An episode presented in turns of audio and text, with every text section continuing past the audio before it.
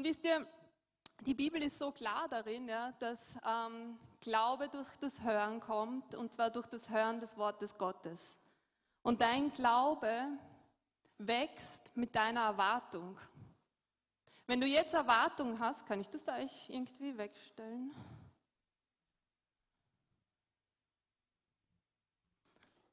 So. Wenn wenn du jetzt hier bist und erwartest und dich nach dem Wort ausstreckst, wisst ihr, was passieren wird? Es wird in dein Herz gesät werden, weil es ist wie ein Same. Und wenn es in dein Herz gesät wird und wenn du es empfängst, dann macht es eigentlich ganz von alleine seine Arbeit da drinnen. So wie ein Same, den man einfach irgendwo in die Erde wirft, der fängt einfach an zu wachsen. Da braucht man dann gar nicht mehr viel dazu tun. Und genauso ist es eigentlich jetzt, wenn das Wort gegeben wird. Jetzt wird der Same gestreut, der einfach deinen Glauben wachsen lässt, der dich stärkt. Und darum bitten wir jetzt einfach den Heiligen Geist auch, ja, dass wir aufmerksam sind und nicht nur aufmerksam sind, sondern dass wir mit Erwartung hineingehen, dass wir sagen, okay, wenn wir das Wort Gottes jetzt begegnen, dann tut sich auch etwas in uns, dann verändert sich auch etwas in uns und ich möchte das Wort Gottes annehmen und zwar ganz egal, wer es predigt. Weil es hat immer die gleiche Kraft, ganz egal aus welchem Mund es rauskommt. Die Frage ist nur, lasse ich es in mich hineinkommen? Und darum, Vater, ich danke dir, dass wir jetzt in eine Zeit kommen, wo du in uns hinein sehen möchtest, wo du dein Wort austeilen möchtest, wo es ausfangen kann, Herr. Und wir sagen Ja und wir empfangen. Wir sagen Ja jetzt zu deinem Wort. Wir sagen Ja. Wir möchten uns öffnen und wir möchten empfangen, was du uns zu sagen hast, was du heute zu sehen hast in unser Herz, Herr. Wir danken dir für den Samen, den wir empfangen dürfen, Herr. Und wir danken dir dafür, dass er ganz von selbst in uns wachsen kann und dass er Frucht bringt. Heiliger Geist, ich bitte dich, dass du unser Level an Erwartung hebst, dass wir erwarten, von dir zu bekommen, dass wir erwarten, von dir zu hören, dass wir erwarten, dass wir, wenn wir eine Begegnung mit deinem Wort und mit deinem Geist haben, dass wir verändert hier hinausgehen werden und nicht die gleichen sind. Danke, Jesus. Danke, Vater, dass dein Wort unweigerlich etwas tut, wenn es empfangen wird. Im Namen Jesu. Amen. Amen. Ihr dürft euch wieder hinsetzen und Instagram und Facebook und so abdrehen. ähm, ich finde, wir haben eigentlich heute schon einen super Einstieg gehabt in unser, unser Thema. Du kannst schon mal so, genau. Das heißt nämlich auf dem Weg zum anderen Ufer. Und die Claudia hat uns da eigentlich einen super Einstieg gegeben mit ihrer Geschichte, mit, ihrer, mit ihrem Zeugnis, mit ihrer Berufung, die auf ihrem Leben ist, weil ich glaube, wir alle kennen so Zeiten in unserem Leben, wo wir eigentlich etwas tun, weil Gott uns dazu berufen hat.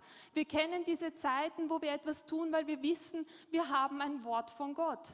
Oder wir kennen diese Zeiten, wo wir einfach Jünger sind, wo wir einfach Gott nachfolgen, wo wir einfach sein Wort lesen, sein Wort studieren, ähm, wo wir mehr Verlangen nach ihm haben, wo einfach, wo wir sozusagen scheinbar eigentlich alles richtig machen.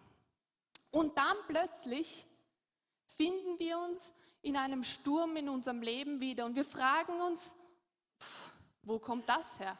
Wo kommt dieser Sturm her? Ich habe doch scheinbar alles richtig gemacht, oder? Und ich spreche jetzt nicht nur von Stürmen, die unser Leben vielleicht ein bisschen durchrütteln, sondern ich spreche von Stürmen, die wirklich lebensbedrohlich werden können. Also zum Beispiel ein Unfall ja? oder ein Feuer, so wie im Fall von der Claudia. Eine Krankheit, oder irgendetwas, ein Sohn, eine Tochter, die in Schwierigkeiten sind. Also wirkliche Stürme in unserem Leben, die, die von Durchrütteln bis lebensbedrohlich geht. Und ich spreche aber heute nicht von Stürmen, die hausgemacht sind. Hausgemachte Stürme sind Stürme, die wir selbst herbeiführen, weil wir zum Beispiel Gott gar nicht kennen und ihm gar nicht nachfolgen. Oder wenn wir Gott kennen, weil wir offenbar in irgendeiner Sünde leben und davon nicht umkehren und diese Dinge führen unweigerlich in einen Sturm. Oder wenn wir ein klares Wort von Gott bekommen haben und einfach nicht tun wollen, davonlaufen. Im Alten Testament lesen wir von einem Propheten, dem Propheten Jona. Der hat ein ganz klares Wort, einen ganz klaren Auftrag von Gott bekommen und ist davon gelaufen und hat sich in einem Sturm wiedergefunden. Ihr könnt es im Alten Testament nachlesen. Aber von diesen Stürmen möchte ich heute gar nicht sprechen, sondern ich möchte von den Stürmen in unserem Leben reden, wo wir eigentlich scheinbar alles richtig gemacht haben und trotzdem stehen wir in einem Sturm. Und diesbezüglich hat mich über die letzten Wochen eine Stelle sehr stark beschäftigt, ähm, die ich dazu gelesen habe. Und ich würde fast sagen, diese Stelle ist so wie ein Navigationssystem oder wie ein Wegweiser, wie eine Gebrauchsanleitung, um uns erfolgreich durch den Sturm zu bringen. Und wie viele von euch kennen das? Ihr lest eine Stelle und denkt euch, Ma, da ist so viel drinnen, ja, da ist einfach so viel drinnen und ich spüre einfach, da ist so viel drinnen, ja. Aber leider ist da so viel drinnen, dass ich sie gleich gar nicht verstehen kann. Ja?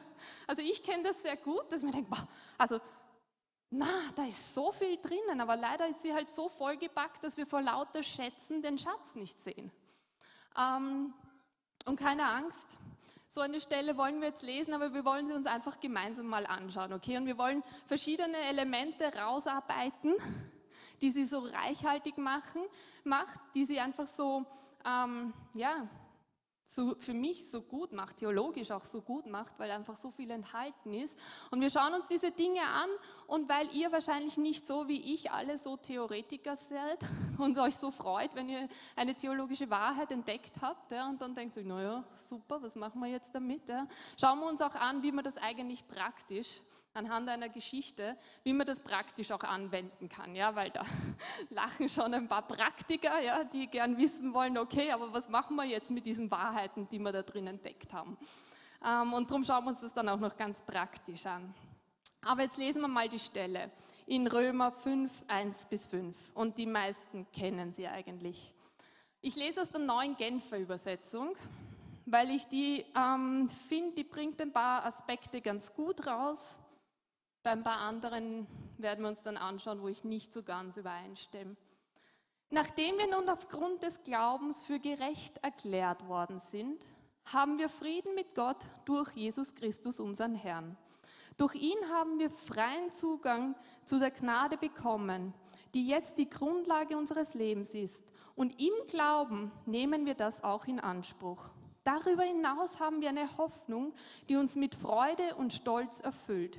Wir werden einmal an Gottes Herrlichkeit teilhaben. Doch nicht nur darüber freuen wir uns. Wir freuen uns auch über die Nöte, die wir jetzt durchmachen. Denn wir wissen, dass Not uns lehrt, durchzuhalten. Und wer gelernt hat, durchzuhalten, ist bewährt. Und bewährt zu sein, festigt die Hoffnung. Und in unserer Hoffnung werden wir nicht enttäuscht. Denn Gott hat uns den Heiligen Geist gegeben und hat unser Herz durch ihn mit der Gewissheit erfüllt, dass er uns liebt. So, herzlich willkommen, Bibelleseplan. Ja, wir lesen diese Stelle und denken uns, puh, okay, gut, danke. Gehen wir weiter. Aber schauen wir uns einfach mal an, was wir da im ersten Vers finden. Im ersten Vers finden wir, da sagt Paulus, aufgrund des Glaubens sind wir gerecht erklärt worden. Also wir haben dieses Konzept der Rechtfertigung durch den Glauben. Ja, dieser, dieser Erlösung durch Jesus Christus, durch unseren Glauben. Und das ist wieder so eine Sache, wo jetzt wahrscheinlich 99 Prozent der Personen, die hier drinnen sitzen und gerettet sind, sagen, danke, das ist jetzt einmal nichts für mich. Ja, da hätte ich jetzt wieder eine kleine Zeit, kurz auf Instagram zu schauen oder Facebook oder sonst irgendwas, weil jetzt erklärt sie das Konzept der Rechtfertigung durch den Glauben und das betrifft mich ja nicht mehr, weil da bin ich schon weiter. Na, bleibt mal kurz bei mir. Ich wäre euch sehr dankbar, weil, wisst ihr, manche Sachen nehmen wir einfach als so selbstverständlich hin, dass wir den Schatz darin verlieren. Das ist so, wie wenn ich sage, ja, Gott liebt dich. Oh ja, Gott liebt mich. Ja, das weiß ich ja eigentlich eh. Na? Aber was bedeutet das denn eigentlich? Ja, wir haben das so oft gehört, Gott liebt dich. Und genauso oft haben wir gehört, ja, ich bin durch den Glauben gerecht geworden. Und verlieren den Schatz, die Offenbarung, die da drinnen eigentlich liegt. Und ich weiß, die meisten von euch kenne ich und ich weiß, ähm, die meisten von euch sind eigentlich auch wirklich bekehrt und ihr habt euch entschieden, Gott nachzufolgen. Und darum möchte ich jetzt nicht in der Länge darauf eingehen, was es bedeutet, dass wir durch die Sünde von Gott getrennt waren, dass wir durch unsere Sünde von, von Gott getrennt waren und dass er ähm, in seiner Liebe, in seiner Gnade einen Weg für uns gemacht hat durch seinen Sohn, sein Wort, das Fleisch geworden ist und das auf dieser Erde gelebt hat und genauso wie wir in allem versucht wurde, aber nie gesündigt hat. Und dadurch für uns den Preis bezahlen konnte, dafür an unserer Stadt sterben konnte und die Sünde, das, was uns von Gott getrennt hat, diese Wegblockade auf sich genommen hat, sodass wir freien Zugang haben zu Gott. Und in dem, dieses Werk dürfen wir im Glauben annehmen. Und das ist die Rechtfertigung im Glauben. Und ich möchte, dass wir kurz eine Stelle lesen in Johannes 3, 3 bis 6. Und dort heißt es, also Jesus spricht da mit einem Rabbi, der ihn genau das fragt, ja, was, was genau passiert in diesem Prozess. Und Jesus entgegnete, ich sage dir, wenn jemand nicht von neuem geboren wird, kann er das Reich Gottes nicht sehen. Aber wie kann ein Mensch, wenn er alt geworden ist, noch einmal geboren werden? wandte Nikodemus ein. Er kann doch nicht in den Leib seiner Mutter zurückkehren und ein zweites Mal auf die Welt kommen. Jesus erwiderte, ich sage dir eins, wenn jemand nicht aus Wasser und Geist geboren wird, kann er nicht ins Reich Gottes hineinkommen. Natürliches Leben bringt natürliches Leben hervor. Geistliches Leben wird aus dem Geist geboren. Das heißt, wir sehen, es passiert etwas. Das heißt, wenn wir nicht aus Wasser geboren sind, also das heißt natürlich geboren sind, so wie alle hier von uns geboren wurden durch ihre Mutter, und aus dem Geist geboren werden, können wir nicht in das Reich Gottes kommen. Das heißt, es passiert eine geistliche Transformation. Und der Prophet Hesekiel hat Jahrhunderte vor vor Jesus, bevor Jesus gekommen ist, etwas ähm, vorausgesagt. Und da heißt es im Hesekiel, im Alten Testament, in den Propheten 36, und ich werde euch ein neues Herz geben und einen neuen Geist in euer Inneres geben. Und ich werde das steinerne Herz aus eurem Fleisch wegnehmen und euch ein fleischernes Herz geben. Und ich werde meinen Geist in euer Inneres geben. Und ich werde machen, dass ihr meinen Ordnungen lebt und meinen Rechtsbestimmungen bewahrt und tut. Er wird seinen Geist in unser Inneres legen. Hallo, all diejenigen, die schon seit Jahren Gott nachfolgen, die sagen, ja, ich bin bekehrt, ich bin wiedergeboren. Habt ihr eine Offenbarung davon, was es bedeutet, dass Gottes Geist in uns lebt? Mich hat das so neu berührt, wie ich mich vorbereitet habe. Ich bin einen Abend lang gesessen und habe einfach nur darüber nachgedacht, darüber gebetet, was es bedeutet, dass Gottes Geist in mir lebt, dass Gottes Geist in mich eingezogen ist, was es für eine Auswirkung hat auf mein Leben. Und im im nächsten Vers, nämlich in Vers 2, sagt Paulus, durch ihn haben wir freien Zugang zu der Gnade bekommen, die jetzt die Grundlage unseres Lebens ist. Und im Glauben nehmen wir das auch in Anspruch. Das geht Hand in Hand. Gottes Geist zieht in uns ein und wir haben plötzlich Zugang zu Gott, dem Vater selbst. Wir selbst können zu Gott, dem Vater selbst kommen. Wir haben Zugang zu seiner Gnade. Und was bedeutet Gnade? Gnade ist ein unverdientes Geschenk. Du hast nichts und gar nichts dafür getan, um dieses Geschenk zu bekommen. Und wisst ihr, was diese Gnade, dieses unverdiente Geschenk in unserem Leben ist? Dass wir alle Versprechen, von denen ihr hier in dem Wort liest, für unser Leben als Erbe bekommen haben. Und wisst ihr, das ist nicht ein Versprechen, das Gott sagt, oder ein Versprechen, so wie ein Vater, der zum Beispiel sagt zu seinem fünfjährigen Sohn, ja, also Sohn, in einem Jahr dann, wenn du sechs Jahre alt wirst, dann kriegst du ein Fahrrad von mir, wenn du brav bist. Das ist ein Versprechen, oder? Na, das ist ein Versprechen. In einem Jahr bekomme ich dann ein Fahrrad, ähm, wenn ich brav bin. Nein, das ist nicht so ein Versprechen. Es ist ein Versprechen, das in Jesus Christus, das Jesus Christus am Kreuz bereits erfüllt hat. Es ist ein Versprechen, das bereits da ist. Das Fahrrad steht bereits da. Das Fahrrad gehört bereits dir. Du kannst bereits auf das Fahrrad aufsteigen und es in Betrieb nehmen. Das sind die das sind die erfüllten Verheißungen Gottes. Das ist seine Gnade, die, der, die er uns zeigt. Und wisst ihr was? Das ist unsere Lebensgrundlage. Das ist unsere Lebensgrundlage, diese erfüllten Verheißungen. Und jetzt frage ich euch, wisst ihr denn, was diese Verheißungen sind? Kennt ihr diese Verheißungen? Wisst ihr, auf was ihr aufsteigen könnt? Wisst ihr, was ihr jetzt gerade im Glauben annehmen könnt? Und deswegen ist es so wichtig, dass wir das auch gebrauchen. Weil das erzählt uns, das sagt uns genau, was für Verheißungen wir eigentlich schon bekommen haben, was für ein Erbe wir in Anspruch nehmen können, was unsere Lebensgrundlage denn überhaupt ist. Wie sollen wir denn im Glauben etwas aktivieren, von dem wir gar nicht wissen, dass es da ist? Wenn ich das Fahrrad in der Garage stehen habe und gar nicht weiß als Kind, dass es da ist, wie soll ich es denn dann in, in Betrieb nehmen? Unmöglich. Wir können nichts aktivieren, wir können nicht im Glauben vorangehen, wir können im Glauben nichts in Anspruch nehmen, wenn wir eigentlich gar nicht wissen, was wir haben. Was unsere Lebensgrundlage ist.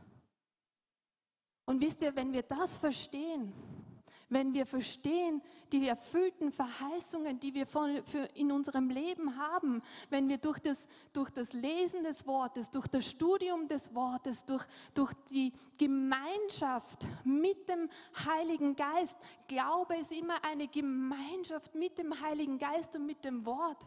Wenn wir das verstehen, das setzt in uns eine Freude frei. Das setzt in uns eine wahre Freude frei, weil wir einfach wissen, Halleluja, das ist meine Lebensgrundlage. Wisst ihr, Versorgung ist meine Lebensgrundlage, Gesundheit ist eigentlich meine Lebensgrundlage.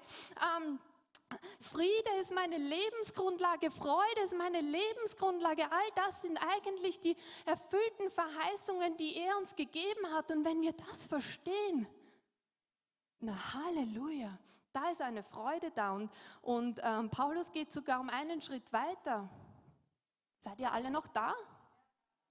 Okay. Paulus geht einen Schritt weiter und, und er sagt, doch nicht nur darüber freuen wir uns, nicht nur über diese Erkenntnis freuen wir uns, sondern wir freuen uns auch, ich sage in der Not. Die neue Genfer Übersetzung übersetzt hier, über die Not. Und ich möchte das kurz erklären, weil manchmal ähm, bringen Übersetzer so ein bisschen ihre eigene Theologie in die Übersetzung hinein. Ja? Und jetzt keine Sorge, ihr lest die richtige Bibel und ihr lest die gute Bibel. Ja? Also keine Sorge, wir haben überall, es gibt keine 1 zu 1 Übersetzung. Ja? Wir schauen alle durch unsere Brillen und ich ähm, erkläre das immer so dann auch, dass ein Profisportler verwendet einfach ein anderes Material als wie ein Nicht-Profisportler. Ein Profi-Skifahrer verwendet andere Ski und anderes ähm, Wachsmaterial als ein Nicht, als ein Laien-Animateur-Skifahrer. Beide kommen zum Ziel. Ja? Beides ist gut. Beides ist super. Ja? Beides dient seinem Zweck. Ja? Ähm, aber ich habe halt leider oder Gott sei Dank, weiß ich nicht. Ich habe äh, ich hab, ich hab Theologie studiert und ich schaue dann immer so ein bisschen halt in den Urtext und schaue mir immer an, okay, was, was haben sie denn dort eigentlich gesagt? Ja? Und dann habe ich immer so meine eigene Meinung zu einer Übersetzung. Und darum sage ich hier, Wir freuen uns in den Nöten. Und ich möchte euch das kurz erklären, warum ich glaube, dass wir uns nicht über die Not erklären, weil wir, über die Not freuen. Weil wenn wir uns über etwas freuen, dann freuen wir uns, dass es da ist. Dann freuen wir uns darüber, wenn wir uns über einen Menschen freuen, dann freuen wir uns darüber, dass er gekommen ist, dass er in unserem Leben ist. Dann laden wir ihn ein, dann schauen wir, dass er sich bequem macht bei uns zu Hause. Wir freuen uns einfach und hoffen, dass er lange Zeit da ist, dass wir lange Zeit äh, mit ihm irgendwie gemeinsam sein können, dann freuen wir uns über etwas. Wir sind einfach glücklich. Aber wisst ihr was? Die Not und das Bedrängnis und, und die Schwierigkeiten, die kommen nicht von meinem Vater. Die kommen nicht von meinem Vater im Himmel, weil das Wort sagt mir, dass alles Gute kommt von meinem Vater im Himmel. Und ich freue mich ganz sicher nicht über irgendetwas, das der Teufel oder sonst irgendjemand in mein Leben schickt. Und deswegen freue ich mich nicht über die Not, weil ich weiß, ich möchte nicht, dass es die Not bei mir zu Hause bequem macht. Ich möchte nicht, dass es die Schwierigkeit irgendwie bei mir wohlfühlt, dass ich ihr irgendwie auch noch Raum mache, dass ich sie irgendwie auch noch einlade oder irgendwie noch umarme. Nein, weil ich sage, da ist die nächste Türnot, da ist die nächste Türschwierigkeit, da ist das nächste Türproblem. Im Namen Jesu muss das beim Leben rausgehen und du hast keinen Raum und du hast keinen Platz. Und ich freue mich ganz sicher, sicher nicht darüber, dass du da bist, aber ich freue mich in der Not. Ich freue mich, wenn sie jetzt mal kurz bei mir vorbeigeht, weil ich weiß, das ist nicht meine Lebensgrundlage. Weil ich weiß, ich muss so nicht leben. Ich muss nicht in der Krankheit leben. Ich muss nicht in der Schwierigkeit leben. Ich muss nicht dabei zuschauen, wie meine, meine Ehe den Bach runtergeht, wie meine Kinder den Bach runtergehen oder sonst irgendetwas. Nein, ich kann mich freuen in der Not, weil ich weiß, dass ich auf einer anderen Grundlage stehe und dass ich erfüllte Verheißungen in meinem Leben habe, auf denen ich gebaut sein kann und auf die ich im Glauben aufsteigen kann, jetzt in dem Moment und die ich in Anspruch nehmen kann. Und deswegen freue ich mich in der Not. Aber ich freue mich nicht über die Not. Und dann sagt er weiter, denn wir wissen, dass die Not uns lehrt, durchzuhalten. Und auch da greife ich noch einmal ein in die Übersetzung. Es tut mir leid, dann mache ich es nicht mehr. Aber da muss ich auch noch einmal eingreifen, weil es geht die gleiche Linie. Der Teufel lehrt mich ganz sicher nichts. Und ich lasse mich auch vom Teufel nicht belehren. Ich lasse mich nicht von der Schwierigkeit belehren. Ich lasse mich nicht von irgendwelchen Problemen belehren. Ich werde davon auch nichts annehmen. Der griechische Text spricht da nämlich nicht von Lehren. Da steht kein Wort von Lehren. Da steht nicht Lehre oder Lehrer oder sonst etwas. Was da im griechischen Text steht, das Wort für es bringt etwas aus uns heraus. Und wir erinnern uns, dass der Geist Gottes in uns lebt, oder? Amen. Wir sind wiedergeboren und der Geist Gottes lebt in uns. Und damit haben wir alle Ressourcen des Himmels in uns. Damit haben wir die Frucht des Geistes und damit haben wir die Gaben des Geistes in uns. Damit haben wir Freude in uns, damit haben wir Liebe in uns, damit haben wir Frieden in uns, damit haben wir Selbstbeherrschung in uns und wir haben Geduld und Glauben in uns. Und die Schwierigkeit bringt das in uns heraus. Wir können auf eine Ressource zurückgreifen in einer schwierigen Situation und sie bringt das aus uns heraus. Sie veranlasst uns dazu, das jetzt zu gebrauchen. Und Paulus sagt, es ist Geduld, die wir gebrauchen in der Schwierigkeit. Und Geduld ist die Fähigkeit, über eine längere Periode im Glauben durchzuhalten. Geduld ist die Fähigkeit, über eine längere Periode hin im Glauben durchzuhalten. Geduld ist nichts Passives, wo ich mich hinsetze und sage, vielleicht greift Gott ja irgendwann in mein Leben ein. Ich warte halt mal drauf und wenn ich Glück habe, dann tut er vielleicht was und wenn ich nicht Glück habe, naja, dann soll es halt so sein, dann nehme ich auch das an. Nein, das ist nicht Geduld.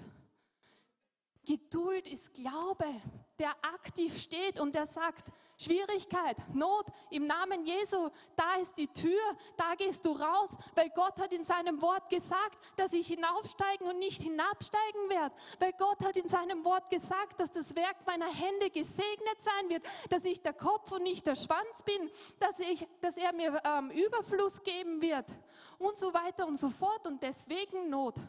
Da ist die Tür. Da ist die Tür im Namen Jesu. Da ist die Tür und du kannst gehen. Und manchmal funktioniert es, wenn, wenn wir einmal sprechen und manchmal ist es länger, über eine längere Periode. Und das ist Geduld.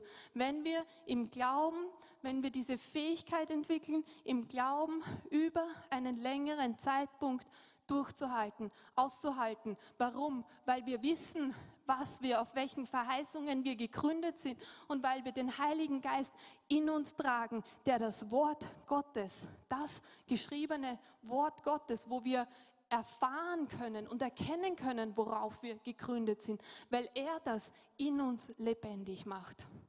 Und so stehen wir im Glauben und so gebieten wir der Not und der Schwierigkeit, die nächste Tür zu nehmen. Amen.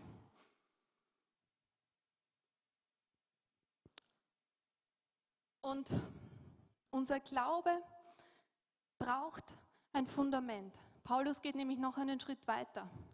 Und er sagt dann, er spricht über die Hoffnung. Und ich möchte jetzt nicht zu lange auf die Hoffnung eingehen, weil ich weiß, ich habe erst, ich glaube zu Jahresende oder so habe ich über die Hoffnung gesprochen, was denn wahre biblische Hoffnung ist. Vielleicht erinnern sich manche dran, bin ich so sicher. Ich werde es kurz wiederholen. Ja. Hoffnung ist eigentlich, biblische Hoffnung ist ein inneres Bild.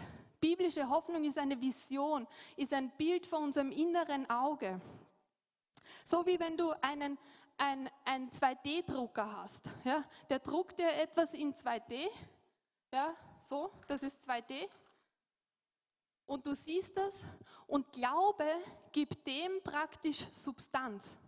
Glaube ist praktisch so wie der 3D-Drucker. Ja, bin jetzt technisch nicht so avisiert, also bin mir nicht ganz sicher, ob das so hundertprozentig stimmt, ja, aber ich weiß, dass es im, im, Geistlichen so ist. Ja, wir haben ein Bild, wir haben eine, ein, ein innere, eine Vision und Glaube gibt dem Substanz. Das heißt es in Hebräer 11.1, dass der Glaube Substanz zu dem gibt, was wir hoffen. Und das ist wieder das Wort. Es sind die Verheißungen. Wenn wir wissen, was Gott uns versprochen hat, dann schafft das in uns ein inneres Bild. Wenn der Heilige Geist das in unserem Inneren zum Leben erweckt, dann sehen wir plötzlich, dass wir gesund sind, dass wir gehen können. Dann sehen wir plötzlich, dass wir in der Zukunft gesegnet sind, dass wir was auch immer, was auch immer der Heilige Geist zu dir spricht. Und darauf baut Glaube auf. Es gibt keinen Glauben ohne Hoffnung. Es braucht eine Grundlage, es braucht einen Blueprint, habe ich es damals genannt, auf das er aufbauen kann. Und das Letzte, von dem Paulus hier spricht, ist die Liebe. er sagt eigentlich, ähm, die Liebe Gottes wurde ausgegossen durch den Heiligen Geist in unser Herz, in unser Leben. Das heißt, wenn wir nicht davon überzeugt sind, dass Gott gut ist, dass Gott uns liebt, dass Gott hinter uns steht, dass Gott treu ist. Wenn wir nicht wissen, wenn wir nicht wissen, dass er wirklich zu seinem Wort steht und dass wir in seinen Verheißungen das Ja und Amen haben, also die Erfüllung haben, wenn wir dessen nicht gewiss sind, wie sollen wir dann jemals Hoffnung bekommen? Und wie sollen wir dann jemals glauben? Glaube, Hoffnung, nein, Liebe, Hoffnung, Glaube diese drei. Die Liebe ist aber die größte. Die Liebe ist die Grundlage. Wenn wir uns der Liebe Gottes nicht sicher sind, dann geht der weitere Aufbau nicht. Das ist das Fundament. Wenn du dir der Liebe Gottes nicht hundertprozentig sicher bist, dann bitte den Heiligen Geist, dass er dir eine Offenbarung davon gibt. Dann schau in sein Wort, dann schau dir an, ähm, fang in den Evangelien an. Schau dir an, wie Jesus, wie sehr Jesus die Menschen geliebt hat und bitte den Heiligen Geist, dass er dir eine Offenbarung gibt, dass er dich pflanzt, dass er dich verwurzelt in der Liebe Gottes, die das Fundament für alles ist. Und jetzt haben wir diese fünf Säulen herausgearbeitet. Wir wissen jetzt, der Geist Gottes lebt in uns und durch ihn haben wir Zugang zu allen erfüllten Verheißungen in unserem Leben. Das ist die Lebensgrundlage, auf der wir stehen und im Glauben können wir das annehmen. Wir wissen auch, dass wir uns nicht über die Not freuen. Wir, wir, freuen uns nicht darüber, dass Not in unser Leben einzieht. Wir freuen uns nicht darüber, dass sie da ist, aber wir freuen uns in der Not, weil wir eine Gewissheit haben können, dass wir eine andere Lebensgrundlage haben als wie Schwierigkeiten, Probleme und irgendwelche Nöte. Und wir haben eine Hoffnung. Wir haben ein inneres Bild, das das Wort Gottes in uns hineinzeichnet, weil es uns sagt, was Gott uns versprochen hat. Und wir haben die Gewissheit, dass Gott uns liebt. Das sind fünf Elemente, Säulen, Aspekte, wie du es nennen möchtest, die uns durch den Sturm bringen können. Und wir schauen uns diese Woche ein Beispiel an, wo es nicht so ganz geklappt hat. Und nächste Woche schauen wir uns dann ein Beispiel an, wo über äh, einer Person, die das wohl ganz gut verstanden hat.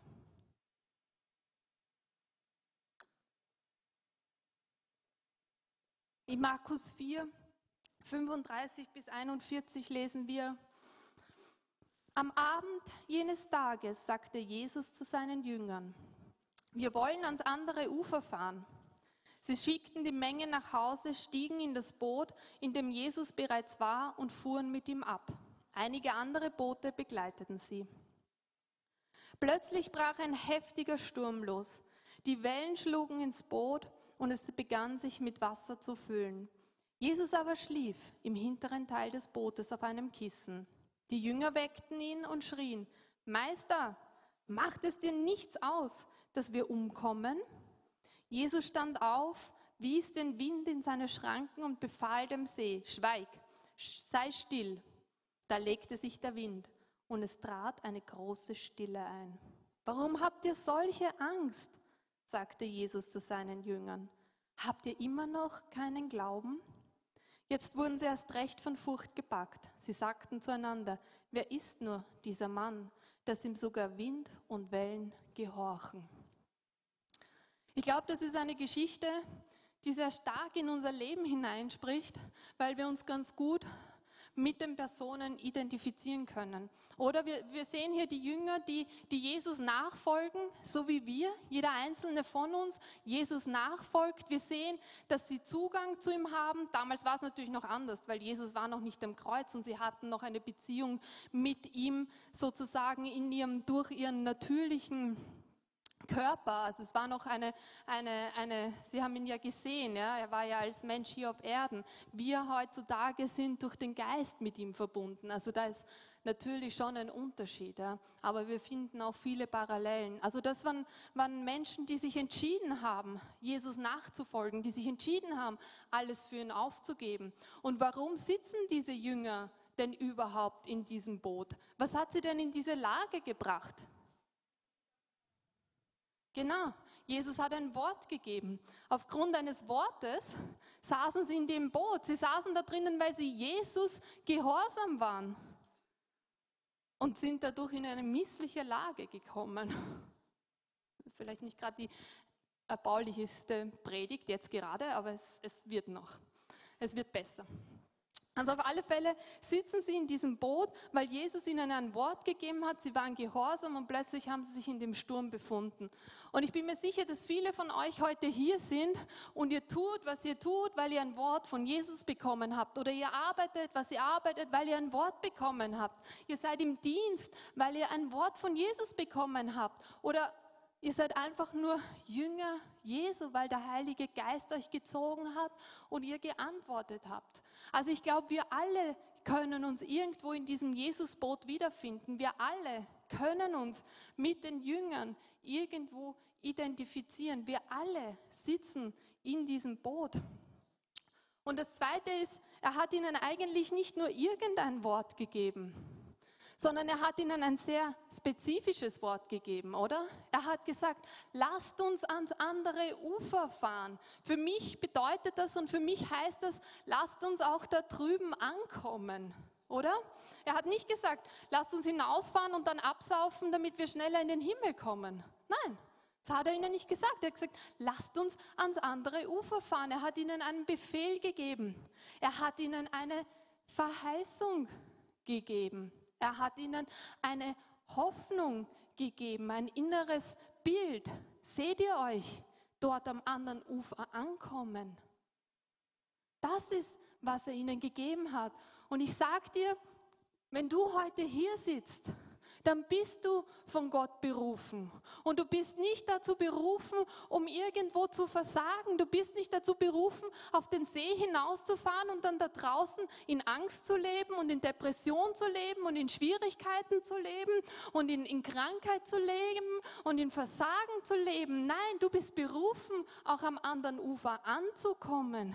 Du bist dazu berufen, auch zu überwinden. Dazu hat er dich berufen. Er hat in deinem Leben gesagt, lass uns ans andere Ufer fahren und lasst uns dort auch ankommen.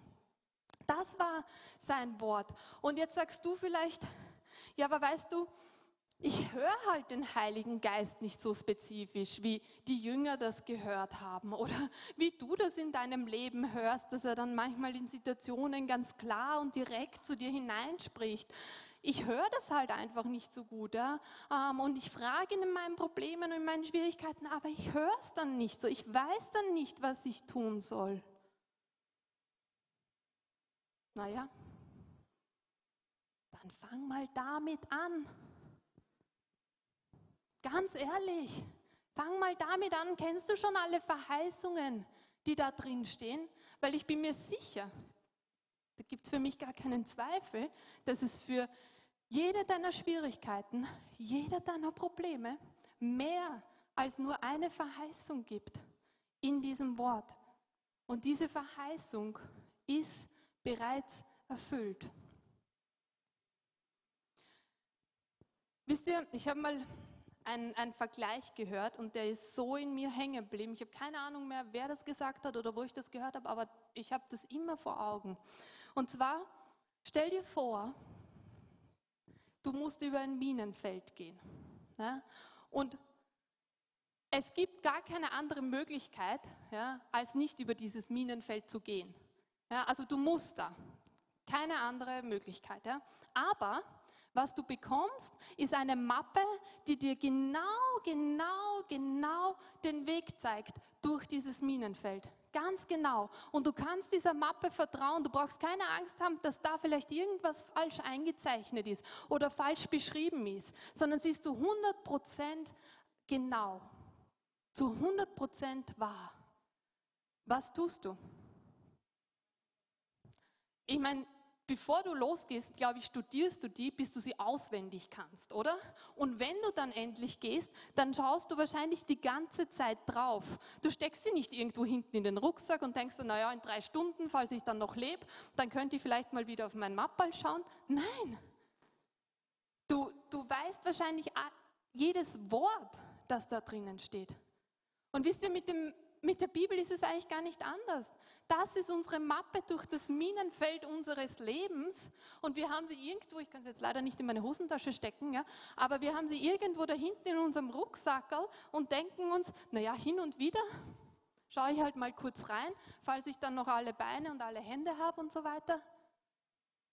Wir würden sagen, Hä? wieso macht das jemand? Wenn eine genaue Anleitung hat, durch, ein gefährliches, durch eine gefährliche Gegend, dann studiere ich die doch, dann schaue ich mir die doch an, dann präge ich mir die doch ein. Wenn die mein Leben rettet, wenn die mir hilft, da gut und heil durchzukommen, ohne irgendeinen Schaden zu nehmen. Dieses Beispiel ist mir hängen geblieben. Das ist mir wirklich hängen geblieben. Ich mir dachte, wow, Herr, genauso führe ich oft mein Leben. Ich renne durch ein Minenfeld und denke mir, der einzige, die einzige Gebrauchsanleitung oder der einzige Wegweiser dadurch, den habe ich oftmals irgendwo.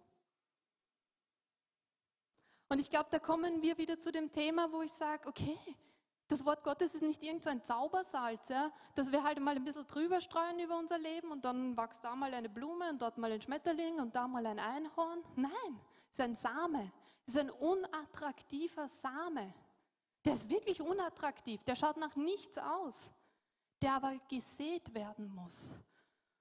Und wisst ihr, was Jesus die Jünger lehrt, bevor er sie in das Boot schickt? Er erzählt ihnen vier Gleichnisse und drei Gleichnisse davon geht es um Saat und Ernte. In drei dieser Gleichnisse, ich glaube, Jesus wollte ihnen ähm, praktisch etwas lernen, als er sie in das Boot hineingeschickt hat. Ich glaube, er wollte, dass sie jetzt zeigen, ob sie verstanden haben, was er ihnen davor gelehrt hat über den Samen sehen, warten und dann die Frucht zu bekommen. Und genauso ist es in unserem Leben. Wir haben so viel Samen, aber wenn wir ihn nicht sehen in uns, wenn wir nicht wissen, was das Wort sagt, dann werden wir die Frucht davon auch nicht sehen. Und was mich nämlich erstaunt hat an der Geschichte, was mich wirklich nachdenklich gemacht hat, war, dass diese Jünger die beste Lehre hatten, die sie eigentlich bekommen konnten, oder? Weil sie wurden von Jesus selbst gelehrt. Das heißt, wir sagen oftmals, ja, aber ich kann nicht. Ähm, Benjamin, ich glaube, du bist zu schnell. Ich schließe noch nicht ab. Ähm, es dauert noch. ja, genau, bleiben wir mal da, nicht, dass sich alle zu früh freuen. Ähm, genau, wir sagen oftmals, dass, ähm, naja, ich habe halt nicht diese gute Lehre, ja, die jemand anders hat. Und darum bin ich in meinem Glaubensleben auch nicht so erfolgreich. Ja. Die hatten die beste Lehre. Und die hatten ein sehr spezifisches Wort von Gott, von Jesus selbst. Und wir sagen oftmals, ja, aber ich habe diese spezifischen Worte nicht, dass ich wusste ja eigentlich nicht genau wie oder was oder wo. Das hat mich erschreckt, muss ich sagen. Die hatten beides. Die hatten super Lehre und die hatten ein ganz klares Wort von Gott und trotzdem sehen wir, dass sie im Sturm versagt haben. Das kann dann wohl nicht alles sein, oder? Das heißt, was machen wir mit dem Wort, das wir bekommen? Was machen wir? Was ist unser Anteil dabei? Da muss es wohl einen Anteil geben, den wir ähm, dazu beitragen, müssen, oder? Ein Fundament, das wir legen müssen. Weil wisst ihr, wenn dieses Fundament nicht gelegt ist, wenn wir nicht wissen, was unsere Verheißungen sind, was unsere Lebensgrundlage ist, bevor uns der Sturm nämlich trifft, dann passiert was?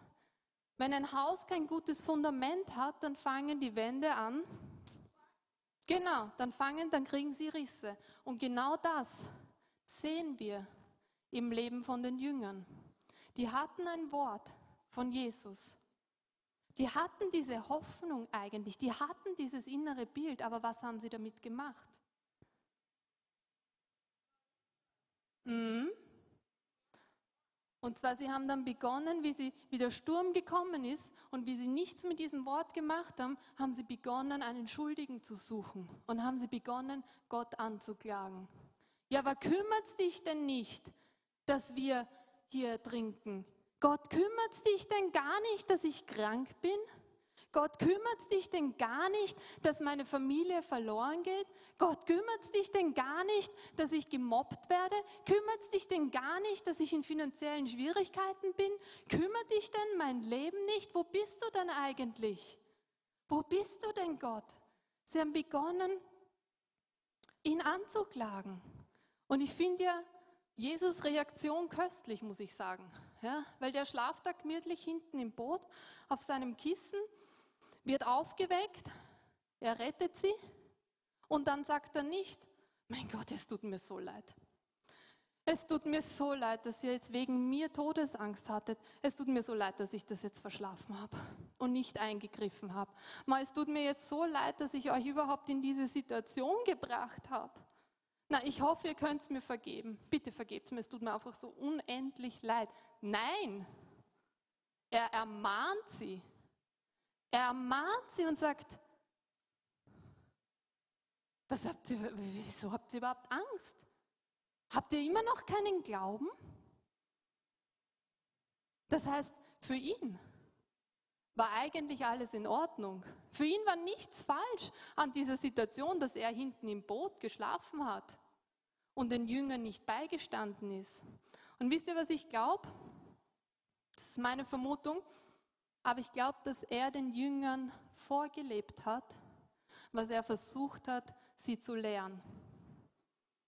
Jesus wusste, dass sie unterwegs sind auf ein Wort Gottes hin. Jesus wusste, dass er gesagt hat, dass Gott gesagt hat, wir fahren ans andere Ufer und somit war für ihn klar, er hat keinen Moment angezweifelt, dass sie auch da drüben ankommen werden. Er war sich der Liebe seines Vaters gewiss. Er wusste, er ist berufen, ans andere Ufer zu fahren. Er wusste, dass er auch berufen war, dorthin, dort anzukommen.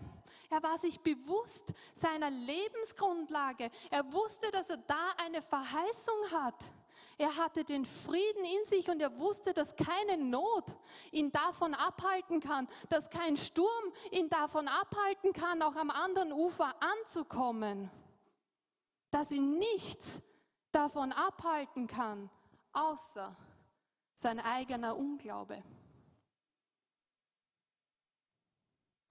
Und ich glaube, der schlafende Jesus, hat dem Teufel Autorität gezeigt, weil er gesagt hat, weißt was? Der Sturm tangiert mich überhaupt nicht, weil ich weiß, ich weiß, ich habe eine innere Gewissheit, dass ich auf ein Wort Gottes hin unterwegs bin in meinem Leben. Ich weiß, dass der Vater mich liebt und dass er treu ist zu seinem Wort und dass sich erfüllen wird in meinem Leben, was er verheißen hat. Teufel, du bist mir nicht einmal wert, dass ich munter werde. Und ich glaube, er hat den Sturm gestillt, der Jünger willen. Und hat ihnen gezeigt, okay,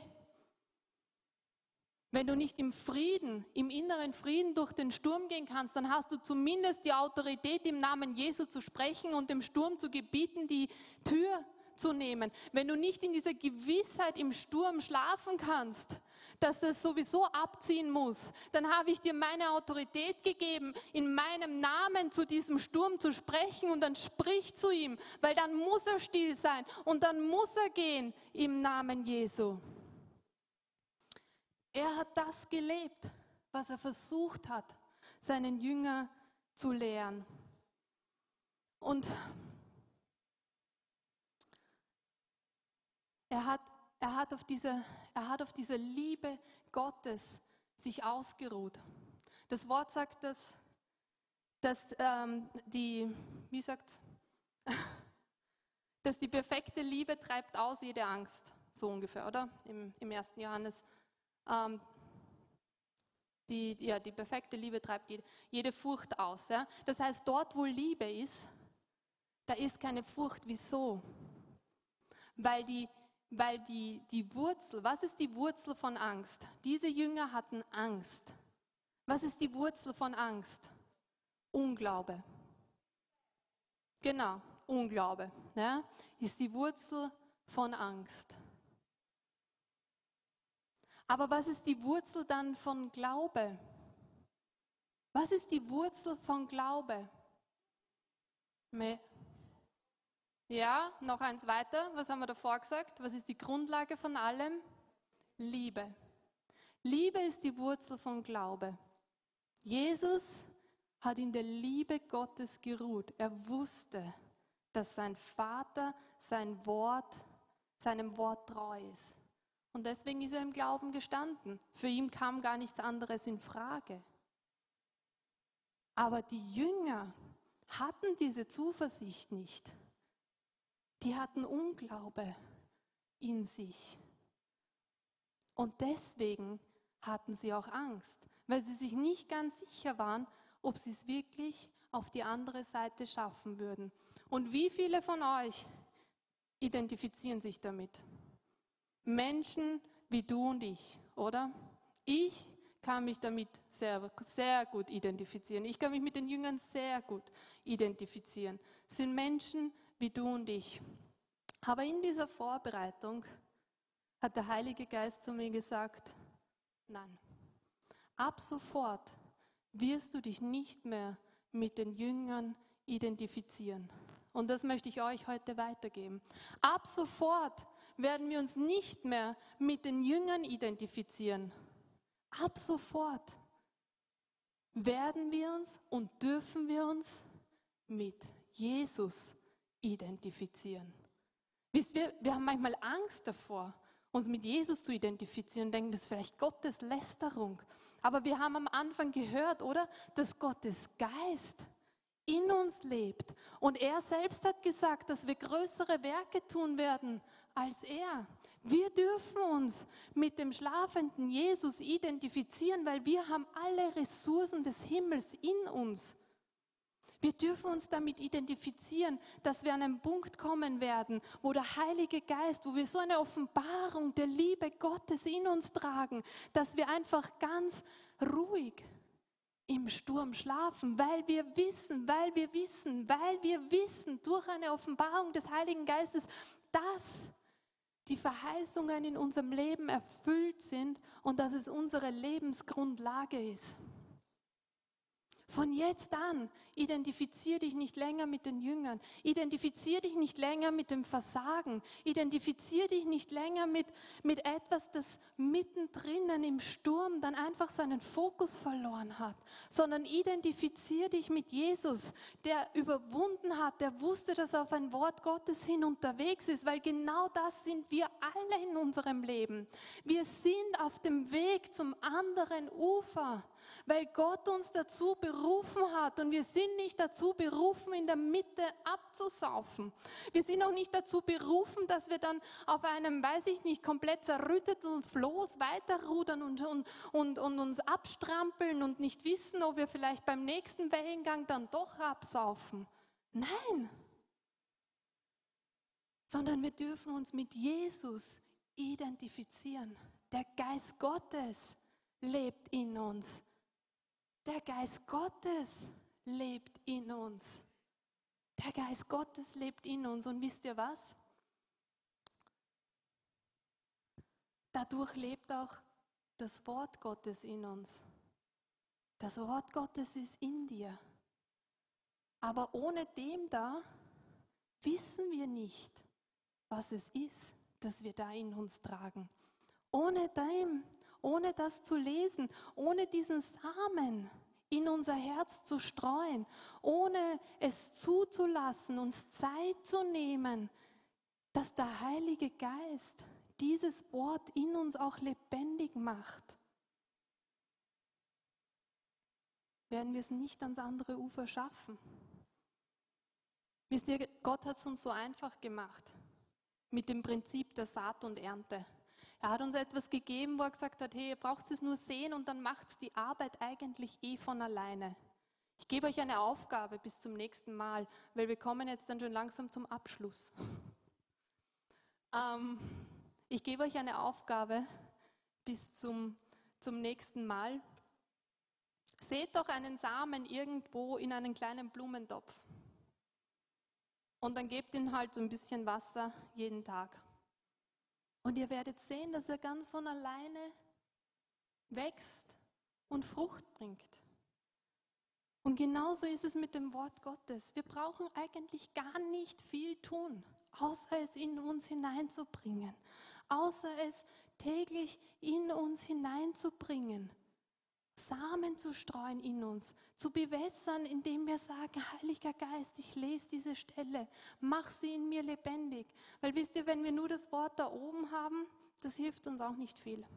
Es hilft schon, aber dann sind wir halt mehr mentale Christen als wie geistliche Christen und wir wollen ja aus dem Geist heraus leben. Also brauchen wir den Heiligen Geist, dass er uns eine Offenbarung gibt. Wenn dir der Heilige Geist einmal einen Vers oder irgendein Wort offenbart, dann weißt du, das ist für immer in dein Herz geschrieben.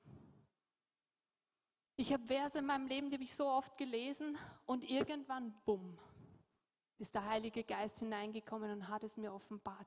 Und es wurde eine Realität in mir, es wurde ein inneres Bild in mir, es wurde eine Hoffnung in mir, auf die mein Glaube aufbauen kann. Und wisst ihr, wenn wir in den Sturm kommen, wenn der Sturm unser Leben schon getroffen hat, ist es zu spät, den Samen zu sehen. Wenn wir heute Abend Tomaten essen wollen, dann reicht es nicht, dass wir in der Früh welche anbauen. Ganz ein einfaches Prinzip. Und ich möchte euch zum Abschluss noch ein persönliches Zeugnis geben, weil, wisst ihr, ich bin nicht viel anders als ihr. Ja? Ähm, nur weil ich da oben stehe und zu euch sprechen darf, heißt das nicht, dass ich nicht auch meine alltäglichen Kämpfe habe. Heißt es nicht auch, dass ich in der Früh aufstehen muss und mich selbst einmal überwinden muss und sagen muss, okay, so, jetzt nehme ich das Wort, jetzt lese ich das Wort, jetzt bete ich, jetzt lasse ich, gebe ich dem Heiligen Geist Zeit, ja, und es kostet mich vielleicht, ja. Aber ich habe ich hab, ähm, vor ein paar Wochen Gewitterwolken auf meinem Himmel aufziehen gesehen. Ja. Und ich dachte, ui, ui, ui, Gewitterwolken, schwarze Wolken, schaut nicht so gut aus. Ja. Und je länger ich darüber nachgedacht habe, desto schlimmer wurde es. Und ich dachte, desto mehr habe ich mir Sorgen gemacht, desto mehr habe ich versucht, es selbst zu lösen, desto mehr habe ich mir. Und der Sturm war noch nicht einmal da. Ja. Es waren nur mal so ein paar Wölkchen am Himmel. Bis zu einem Punkt, ja, ich habe mir solche Sorgen gemacht, bis zu einem Punkt, wo ich gesagt habe, Tina, das ist absolut lächerlich, was du da machst. Wirklich, ich habe mir, hab mir, selbst irgendwie gedacht, steige mal aus dir heraus ja, und schau dir an, was du da machst. Lächerlich. Mach dir doch keine Sorgen über etwas, das noch gar nicht da ist. Ja. Und ich habe an diesem Abend begonnen, im Geist zu beten. Und ich habe im Geist gebeten, weil das Wort sagt, dass wir unseren Glauben erbauen, wenn wir im Heiligen Geist beten, wenn wir in Zungen beten. Und ich habe in Zungen gebeten und ich glaube, es war eine Stunde, die ich einfach nur gebetet habe und gebetet habe und gebetet habe. Und der Heilige Geist hat begonnen, mir Bibelstellen äh, in meinen Verstand zu rufen. Stellen, die ich vorher in mein Leben hineingesät habe, Stellen, die ich kannte, weil ich das Wort gelesen habe. Und diese Stellen sind in mein Gedächtnis gekommen. Ich habe begonnen, sie auszusprechen. Ich habe begonnen, mich draufzustellen. Ich habe begonnen, sie zu deklarieren. Und was ich gleichzeitig damit eigentlich gemacht habe, war der Sorge zu sagen, da ist die Hintertür. Tschüss, Baba, du kannst gerne wieder verschwinden. Und ich habe das gemacht und gemacht. Und irgendwann habe ich damit aufgehört und bin wieder meinen alltäglichen Sachen nachgegangen. Und irgendwann, ich glaube, ich habe es in der Küche gemacht, habe mir gedacht, da ist so ein Frieden in mir, da ist so eine Freude in mir. Ja? Vor zwei Stunden davor habe ich mir solche Sorgen gemacht, ja, und meine Gedanken haben sich die ganze Zeit darum gedreht. Und zwei Stunden später war so ein Friede in mir. Und ich sage dir, der Sturm vor dem ich mich gefürchtet habe und vor dem ich mir Sorgen gemacht habe, hat mein Leben mit voller Wucht getroffen. Er ist gekommen. Aber wisst ihr, ich habe so einen Frieden und ich habe so eine Gewissheit in mir, dass sich das lösen wird. Und ich werde es nicht in meine eigene Hand nehmen, sondern ich werde warten, bis der Heilige Geist zu mir spricht, was ich denn eigentlich tun soll. Und bis ich diese Antwort habe, bis ich dieses Wort bekommen habe, ich habe einfach diesen Frieden. Ich habe einfach diese Freude und ich weiß, das ist nichts, was mich zum Absaufen bringt, sondern ich bin am Weg zum anderen Ufer. Gott hat mich berufen und weil ich berufen bin, stehe ich in diesem Sturm, aber ich bin am Weg zum anderen Ufer. Amen. Und das ist nicht nur für mich möglich. Das Wort funktioniert bei mir nicht anders, als es bei euch funktioniert. Wir müssen uns nur entscheiden diese Mappe durch das Minenfeld auch zu benutzen und den Heiligen Geist sozusagen den Raum zu geben, diese Mappe ähm, uns zu offenbaren und lebendig in uns zu machen. Und ich weiß, Patrick, ich weiß, viele sind heute da und ihr könnt euch damit identifizieren, so wie ich mich damit identifizieren kann. Und ich möchte euch eine Sache wirklich zusprechen und euch daran erinnern, der Geist Gottes lebt in dir. Wenn du dich für Jesus Christus entschieden hast, wenn du sein Werk angenommen hast im Glauben, wenn du ihm nachfolgst, der Geist Gottes, er lebt in dir. Er lebt in dir. Das Wort Gottes, es lebt in dir. Und du bist berufen, zu überwinden. Du bist berufen, am anderen Ufer anzukommen. Du bist berufen, den ganzen Weg zu gehen und nicht nur irgendwie komplett zerfetzt am anderen Ende anzukommen, sondern heil dort anzukommen. Heil dort anzukommen. Er hat dich nicht berufen, dass du irgendwo absaufen sollst, dass du irgendwo versagen sollst. Er hat niemanden berufen zu versagen. Und ich sage euch noch was, ich spreche nicht von denen hier, die im Dienst stehen oder nur von denen, die hier im Dienst stehen. Jeder einzelne von uns, der mit Gott geht, ist berufen, am anderen Ufer anzukommen. Jeder einzelne von uns ist berufen, es auch wirklich zu schaffen. Und ich möchte, ich möchte dich da wirklich herausfordern, weil es war für mich wieder so ein Augenöffner. Wenn du geistgetauft bist und wenn du die Zungensprache empfangen hast, dann verwende sie auch, weil es baut deinen Glauben. Verwende die Ressourcen, die Gott dir gegeben hat, die Zungensprache, sein Wort ich meine, das steht an erster Stelle. Sein Wort, verwende es. Lass den Samen in dich hineinkommen. Nimm dir Zeit und wenn es am Tag nur ein Vers ist, den du gemeinsam mit dem Heiligen Geist durchgehst, wo du ihn fragst und wo du sagst, mach diese Wahrheit, die ich darin finde, lebendig in mir. Mach sie lebendig in mir, sodass sie Fleisch wird, sodass sie wirklich ein Teil von mir wird. Dass ich weiß, dass ich weiß, dass ich weiß, wenn der Sturm mein Leben trifft, dass ich am Weg bin ans andere Ufer. Und identifiziere dich nie mehr wieder mit den Jüngern.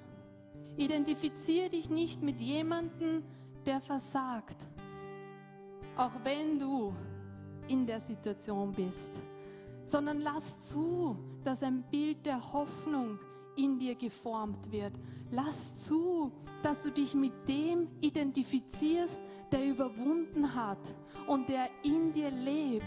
Jesus Christus. Schau dir an im Wort, nicht nur wie er im Boot geschlafen hat, sondern in all den anderen Geschichten, was er getan hat. Identifizier dich mit Jesus Christus, wenn jemand zu dir kommt und sagt, bet für mich, ich brauche Heilung.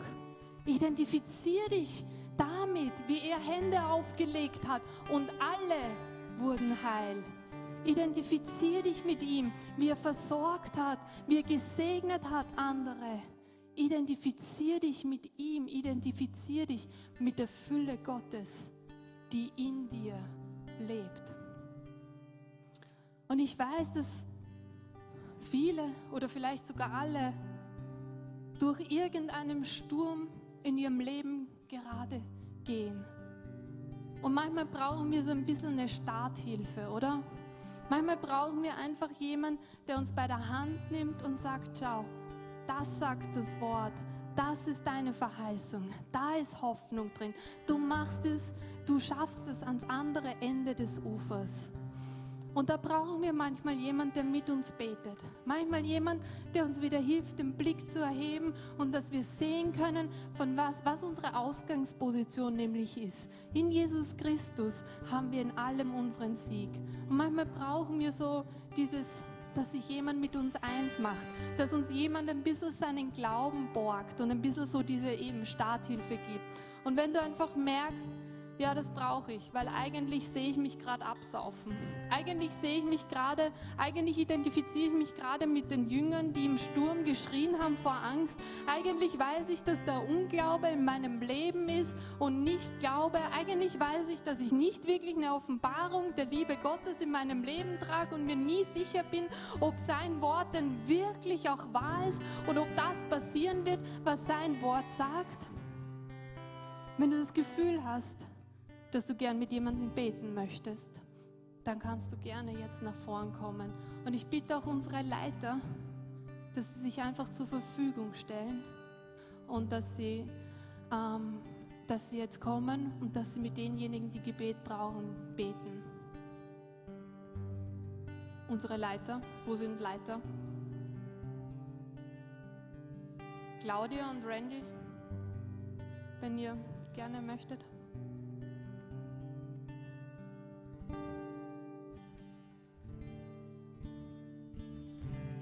Kommt mit Erwartung. Kommt mit Erwartung.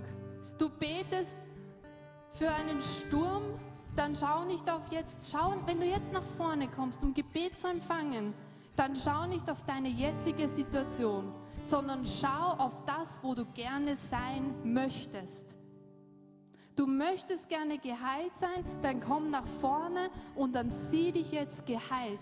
Du möchtest gerne, ich weiß nicht, das oder das, du möchtest gerne ähm, eine, einen Job haben in deinem Leben, eine Arbeit in deinem Leben haben, dann sieh dich arbeitend. Da ist Hoffnung in dir, da ist ein inneres Bild in dir und Glaube gibt Substanz zu diesem inneren Bild. Ihr seid eingeladen, nach vorne zu kommen und euch eins zu machen mit einem der Leiter. Vater Herr, ich danke dir. Herr, ich danke dir, dass wir uns deiner Liebe sicher sein können. Und ich bitte dich, Heiliger Geist, dass du jetzt kommst und dass du uns hilfst, dass du uns hilfst zu verstehen, wie sehr du uns liebst, wie sehr uns die, wie, wie groß die Vaterliebe in unserem Leben ist. Herr, dein Wort ist so klar, dass wir gegründet und verwurzelt sein müssen in deiner Liebe, dass wir verstehen können, wie groß die Breite und die Tiefe und die Länge und die Weite deiner Liebe ist. Herr, und ich bitte dich darum, dass du uns da jetzt ein Stück Offenbarung schenkst, wie sehr du uns eigentlich liebst und dass deine Verheißungen in unserem Leben erfüllt sind, dass deine Verheißungen in unserem Leben schon erfüllt sind, dass wir im Glauben aufsteigen dürfen. Ich danke dir dafür, Vater. Ich danke dir dafür, Herr. Danke, Jesus. Danke, Jesus, dass wir am Weg sind zum anderen Ufer und dort auch ankommen werden.